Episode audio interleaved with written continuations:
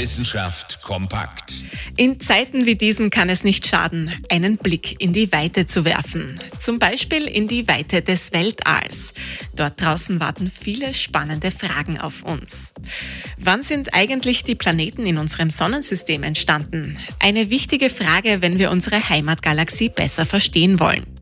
Neue Methoden bringen dabei neue Erkenntnisse. Die Planeten im Sonnensystem haben sich in zwei Wellen gebildet, sagen jetzt Forscherinnen und Forscher aus Zürich. Zuerst waren die inneren Gesteinsplaneten dran, also Merkur, Venus, Erde und Mars. Eine halbe Million Jahre später dann die Gas- und Eisriesen, also Jupiter, Saturn, Neptun und Uranus.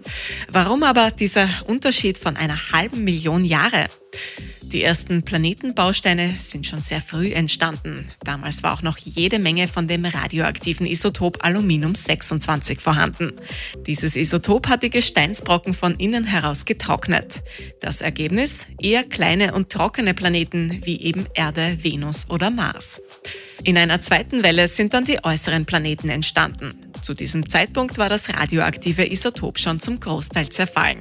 Deswegen sind flüchtige Elemente nicht verdampft. Die Geburtsstunde von Jupiter, Saturn und Co. Eine faszinierende Theorie aus der Schweiz, die bisherigen Modellen der Planetenentstehung widerspricht. Naja, ausgerechnet jetzt eine wissenschaftliche Diskussion über dieses hochkomplexe Thema zu beginnen, ist sicher auch eine sehr gute Beschäftigung im Lockdown. Interessante Themen aus Naturwissenschaft und Technik.